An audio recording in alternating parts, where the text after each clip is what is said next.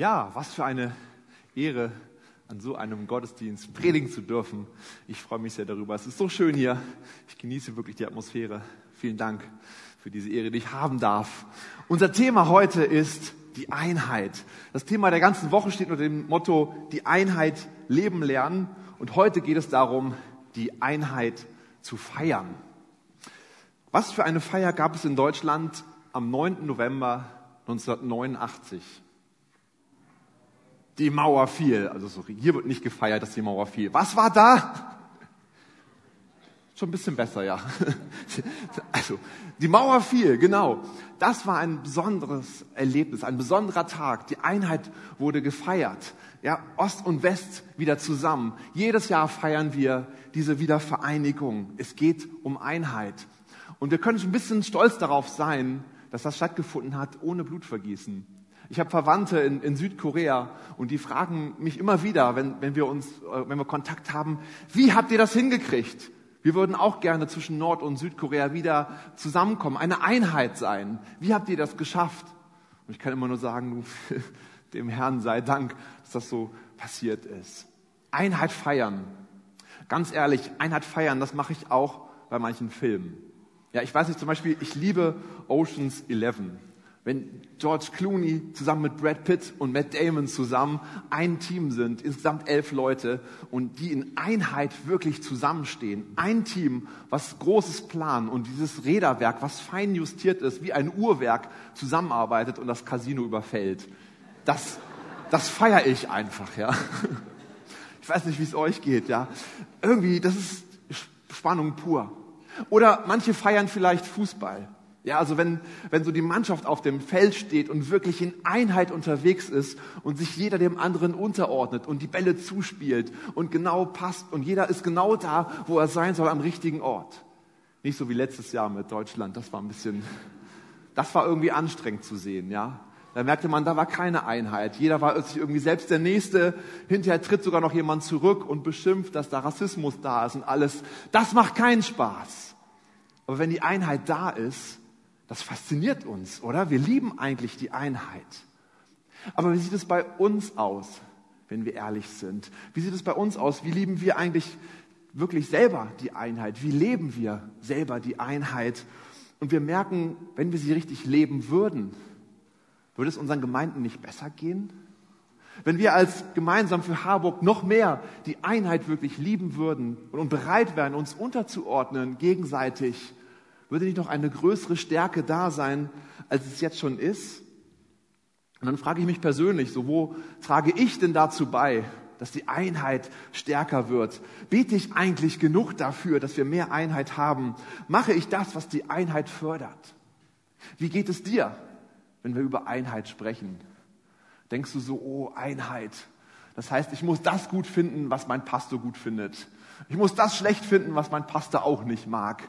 Ja, ich muss genau gleich uniform sein. So ein Einheitsbrei. Uah, das mag ich gar nicht. Und dann kommt mir schließlich so ein Gedanke auf.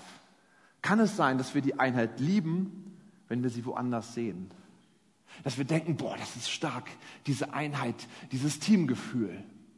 Aber wenn es darum geht, dass wir uns selber in eine Einheit eingliedern, dann fällt es uns irgendwie schwer. Ja, und Paulus beschreibt es. Er beschreibt es sozusagen, wie die Einheit ein Kampf ist.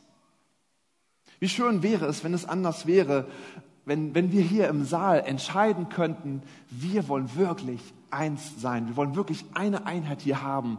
Wow, was wäre möglich? Wir haben eben schon die Worte von Paulus gehört. Er spricht über die Einheit in einer unglaublichen Tiefe und Weisheit. Lass uns da mal etwas eintauchen. Mir ist aufgefallen, dass er erstmal so zwei Schlüssel zur Einheit liefert und dann drei Voraussetzungen. Oh, das wird jetzt hier richtig strukturiert. Schauen wir mal rein, ja. Epheser 4, Vers 1. So ermahne ich euch nun, ich, der gebunden im Herrn, dass ihr der Berufung würdig wandelt, zu der ihr berufen worden seid, indem ihr, und jetzt kommt der Schlüssel Nummer eins, mit aller Demut und Sanftmut, mit Langmut einander in Liebe ertragt. Sagt mal, in Liebe ertragt. Genau, Schlüssel Nummer eins. Schlüssel Nummer zwei, und eifrig bemüht seid, die Einheit des Geistes zu bewahren durch das Band des Friedens. Sagt mal, das Band des Friedens. Was war das erste?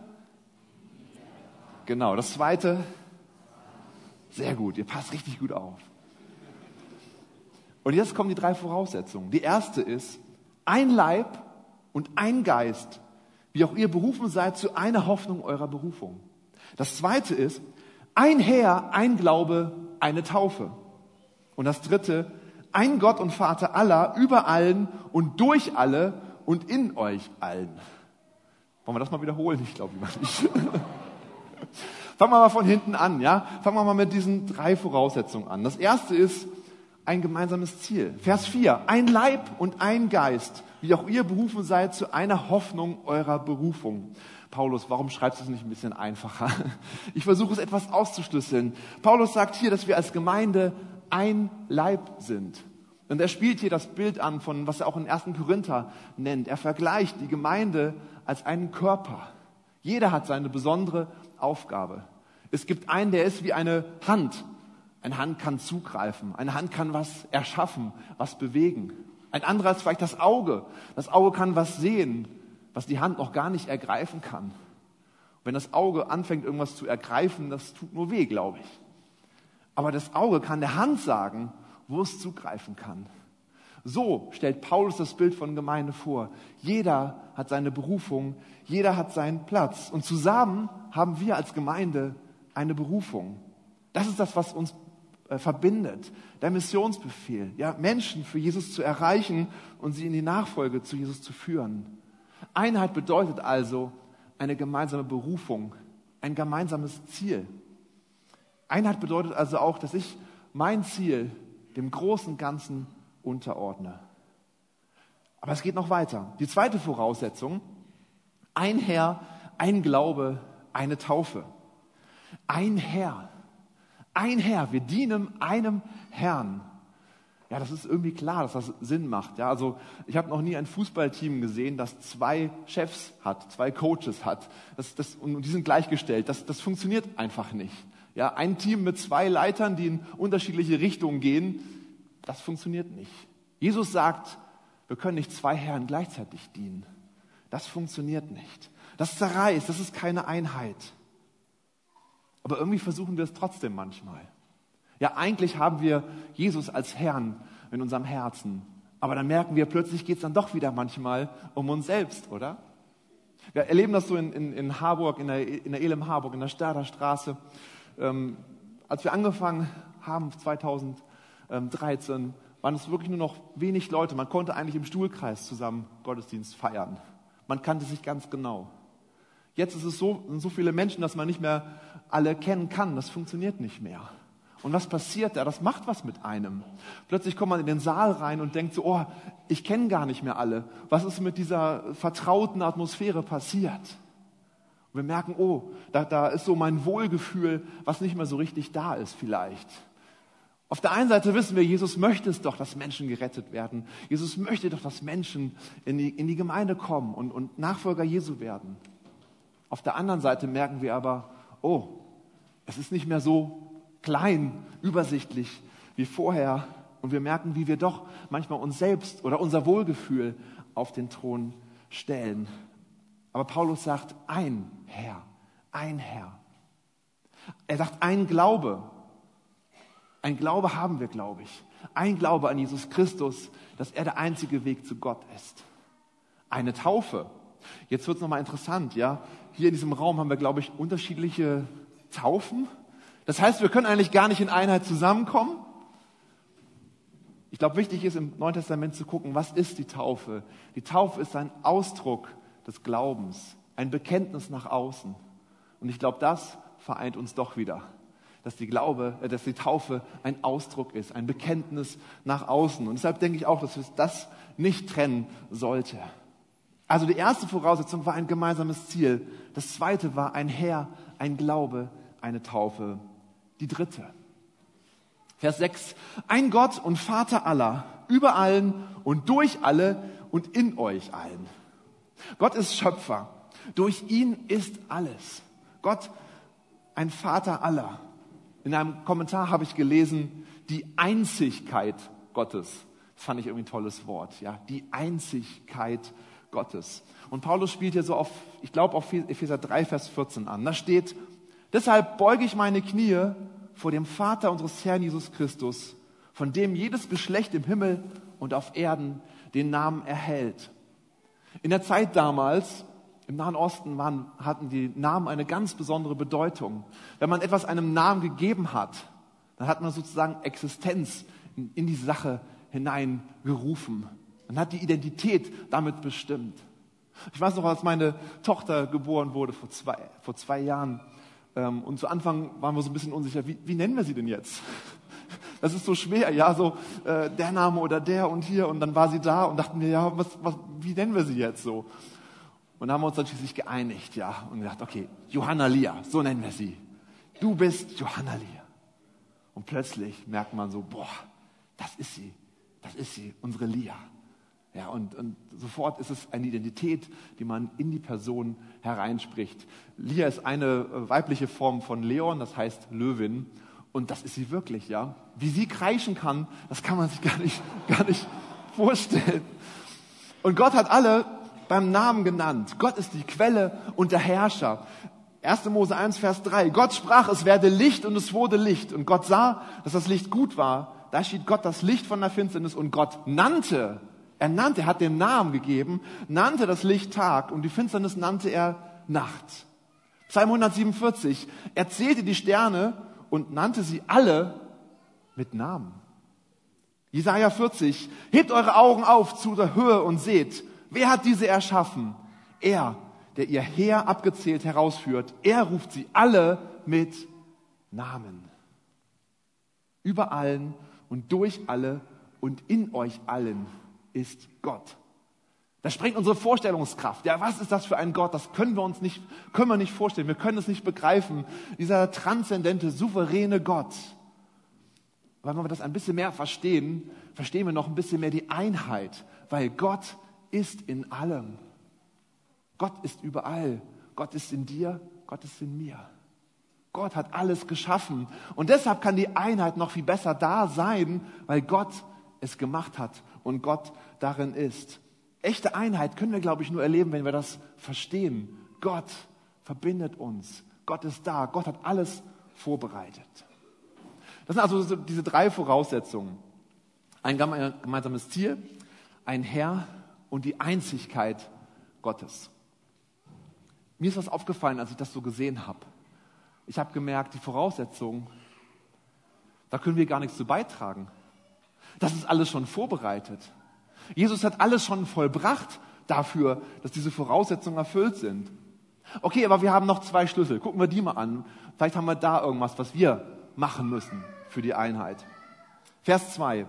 Indem er mit aller Demut und Sanftmut, mit Langmut einander in Liebe ertragt und eifrig bemüht seid, die Einheit des Geistes zu bewahren durch das Band des Friedens. Also einander in Liebe ertragen und den Frieden bewahren. Das sind zwei passive Dinge.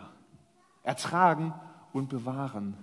Das ist nicht etwas, was wir machen müssen, sondern eher etwas, wo wir mal zurückstellen sollten und es nicht tun sollten. Bewahren und ertragen. Das heißt nicht aktiv werden, sondern eher mal zurücktreten und sagen, nein, ich ertrage das. Nein, ich bewahre das, was hier ist. Und jetzt kommt mir eine Frage auf. Kann es sein, kann es wirklich sein, dass diese Einheit, die hier steht, dass das gar nicht etwas ist, was wir machen können, sondern was Gott schon geschaffen hat, was Gott schon alles vorbereitet hat. Wir können es vielleicht verhindern, wir können es stören, wir können es sogar zerstören. Aber vielleicht ist es von Gott schon alles da und vorbereitet. Und tatsächlich in Vers 3 steht, dass ihr eifrig bemüht seid, die Einheit des Geistes zu bewahren. Die Einheit des Geistes heißt eine Einheit, die von Gott kommt. Es gibt in der Bibel keine Einheit, die von Menschen geschaffen wurde. Es gibt nur die Einheit, die von Gott kommt. Es gibt keine menschlich gemachte Einheit. Wir können also tun und lassen, was wir wollen. Die Einheit können wir nicht machen. Es geht gar nicht. Sie ist von Gott schon gegeben. Sie ist schon von Gott vorbereitet. Und das nimmt mir so total den Druck raus, ja. Ah, wie viel muss ich zur Einheit beitragen? Was muss ich beten, damit hier irgendwas passiert und so? Nein, es ist das Evangelium. Jesus hat alles vorbereitet. Es ist alles da. Nur wir können diese Einheit, die schon da ist, stören. Wir können sie verhindern. Wir können sie sogar zerstören. Aber eigentlich ist die Einheit da. Eigentlich sind alle Voraussetzungen erfüllt. Wow, das ist doch stark. Wie können wir diese Einheit denn stören? Wie können wir sie zerstören? Und das lesen wir auch in Vers 7 dann. Jedem Einzelnen von uns aber ist die Gnade gegeben nach dem Maß der Gabe des Christus. Jedem von uns ist etwas gegeben. Ich habe schon dieses Bild genannt am Anfang. Ja, jeder hat so eine Art Funktion im Körperteil. Das heißt aber auch, jeder hat etwas anderes. Und was passiert? Naja, jetzt kann ich ja so ein bisschen gucken, so was hat der andere drauf, was habe ich drauf, so, so wie Daniel Musik machen kann, ey, das, das, das ist unglaublich, dass das, wenn ich mal so wäre wie er, ja, das wäre doch mal, mal toll. Und so könnte ich eifersüchtig werden auf ihn. Und ich glaube, vergleichen ist eins der zerstörerischsten Sachen, die die Einheit kaputt machen kann. Lasst uns also nicht gucken, so was hat der andere, was habe ich. Lasst uns nicht vergleichen, denn wenn ich besser bin als der andere, lande ich im Stolz. Wenn ich schlechter bin, lande ich im Neid. Vergleichen ist, glaube ich, was Zerstörerisches, was die Einheit kaputt machen kann. Innerhalb der Gemeinde kann es sein, aber es kann auch zwischen den Gemeinden sein. Dass man sagt, oh, was da in der Gemeinde möglich ist, ja, was die hier für einen schönen Saal haben. Hätten wir so einen Saal, dann wird es bei uns auch richtig klappen. Hätten wir den Pastor bei uns, hätten wir mehr Geld, hätten wir das und das von denen, dann wird es gehen. Das zerstört die Einheit. Das zerstört die Einheit. Ich glaube, jede Person hat ihre Berufung. Jede Gemeinde hat ihre Berufung. Jeder Standort hier in Harburg hat die Berufung, hat eine Berufung. Lass uns also selber nicht zu wichtig nehmen und vergleichen, sondern Gott hat die Gnade gegeben in der Gabe, in der wir sind. Ich möchte es einmal nochmal zusammenfassen. Es gibt drei Voraussetzungen. Ein gemeinsames Ziel, ein Herr, eine Glaube, eine Taufe und die Einzigkeit Gottes. Gott, der überall ist. Und das alles ist schon erfüllt. Jesus hat es alles schon dafür getan, was notwendig ist. Die Einheit ist geschenkt, ein Geschenk von Gott an uns. Aber diese Einheit ist auch umkämpft. Sonst hätte es Paulus hier nicht geschrieben. Unsere Aufgabe ist es, diese Einheit nicht zu stören, diese Einheit nicht zu zerstören. Nicht in den Reihen zu sitzen und zu sagen, ah, was läuft da? Sondern zu sagen, nein, ich möchte das bewahren was da ist. Und dann wird es entstehen. Dann wird diese Einheit aufleben. Dann wird sie innerhalb der Gemeinden blühen. Und auch hier als gemeinsam für Harburg wird es weiter aufblühen. Lasst uns diese Einheit nicht zerstören. Stellt euch vor, wenn wir hier im Saal, jeder von uns, wirklich jetzt im Herzen beschließt, ich möchte die Einheit nicht stören. Ich möchte sie nicht zerstören, sondern ich möchte das bewahren, was da ist. Was für eine Möglichkeit, was würde herausfließen aus diesem Gottesdienst heute hier in die Zukunft. Wenn wir alle hier zusammenstehen und sagen, hey, wir wollen eins sein. Wir wollen eine Gemeinde sein an verschiedenen Standorten. Gott hat alles vorbereitet dafür. Gott hat alles vorbereitet dafür. Es ist möglich. Es ist möglich, wenn wir uns zurücknehmen und nicht nur woanders hingucken und schauen, oh, wie da die Einheit ist, ist toll, sondern wenn wir sagen, ey, ich möchte die Einheit nicht stören. Wollen wir dafür zusammen beten? Lass uns doch gerne einen Moment nehmen vor Gott, was im Herzen bewegen. Danke, Jesus. Danke, Jesus. Danke, Jesus.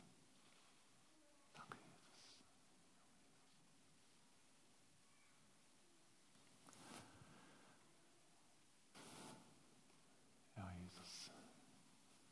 Jesus, du hast alles schon vorbereitet. Du hast alles geschenkt, Herr. Die Voraussetzungen sind schon erfüllt, Herr. Und wir beten, Herr, dass du jetzt in unsere Herzen sprichst, Herr. Und da, wo wir dazu beitragen, dass die Einheit gestört wird, Herr, da bete ich, dass du uns hilfst, das abzuschneiden, Herr. Wir wollen in Liebe ertragen. Wir wollen den Frieden bewahren, Herr.